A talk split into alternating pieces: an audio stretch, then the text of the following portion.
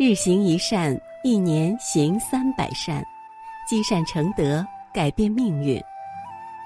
各位善友同修，早上好！在这美好的清晨，让鸟语花香叫醒我们的心灵，迎接这新的一天的到来。下面就让我们跟随云谷禅师，开启这美好的清晨。我们的心胸有多宽广，就能包容多少事物。身体固然是我的。国土、众生、地球，也都是我的。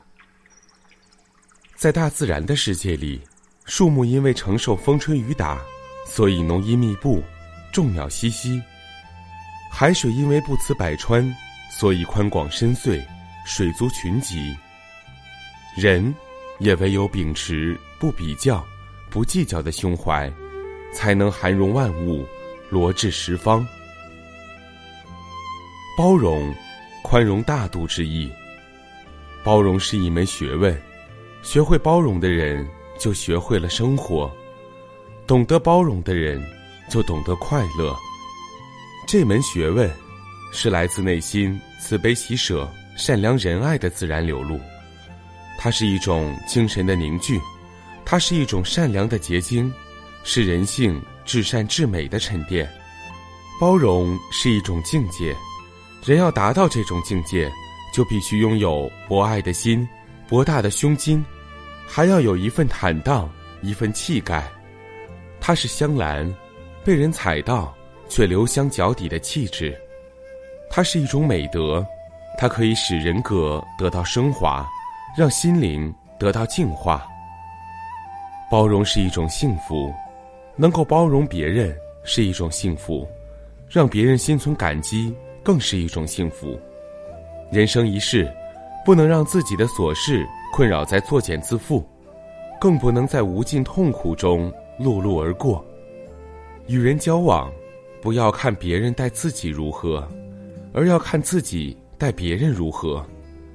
只有待人以宽，才肯对人信任、体贴、谅解、包容，也才能表现出我们待人的道德、智慧和艺术。星云大师，做人要学着把自己扩大，尤其是要把心量放大。释迦传中有一段记载，有一位犯了忤逆十恶的坏人，最后想回头忏悔，但是他有恐惧心，心想：我过去那样冒犯佛陀，如果现在向佛陀忏悔，他能宽宥我吗？有人了解了他的心意，便告诉他说。佛陀的心量，尚且能包含天地，怎么会包容不下你一个人呢？他终于去忏悔了。如何待人是一门很高的学问，有的人一辈子都很难掌握待人之道。这主要是因为人有多种，每个人都有不同的性格、不同的要求，所以做人做事很难做到。尽如人意。正所谓顺了孤意，逆了嫂意。做人难就难在不能让人人都满意。虽然待人有种种不同的方法，但是待人以宽，则是一条不变的定律。待人固然要能够谦虚尊重，但如果能做到仁厚宽容，往往会更得人缘。有的人待人刻薄。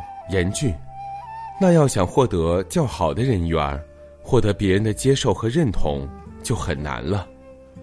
那么，什么叫待人以宽？什么叫待人以严呢？甲走在路上，有人指着他的脚说：“你怎么把我的鞋子穿在你的脚上？请你还我。”甲否认，二人争执，大吵不已。乙走在路上。有人指着他的鞋子说：“你怎么可以穿我的鞋子？你还给我！”一听，便将鞋子脱下来给他。此人后来找到了自己的鞋子，知道错了，便将鞋子还给了乙。乙不以为然的说：“既然给了你，我就不要了。”丙走在路上，有人指着他的鞋说：“你穿错了我的鞋子，还给我。”丙微笑着将鞋子脱下来给他。此人后来找到了自己的鞋子，便将错认的鞋子还给丙。丙还是满脸微笑的把鞋子收了回来。从甲、乙、丙三人的处事态度，就可以看出待人的不同艺术和效果了。宽容待人，自己也会心平气和、轻松愉快。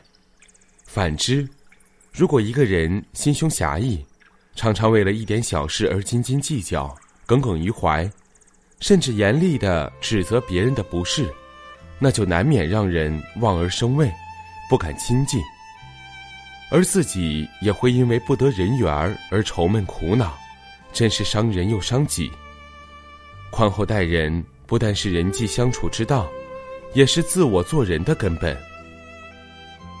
佛光菜根谭说：“得理而能饶人，是谓讲道；厚道则路宽，无理而又损人，是谓霸道；霸道则路窄。”明朝年间，山东济阳人董笃行在京城做官。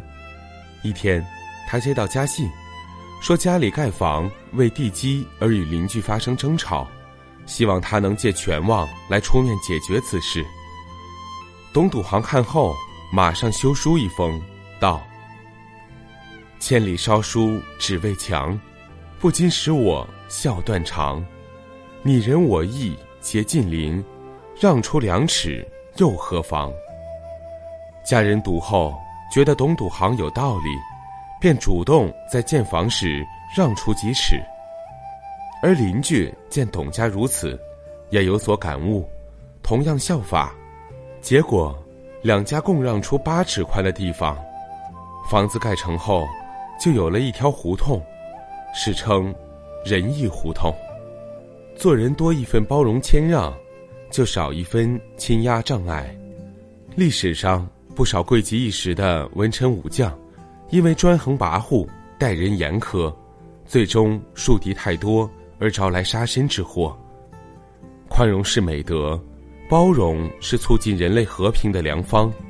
凡事只要本着尊重与包容的心，一定能得人所望。今天的早课暂时告一段落。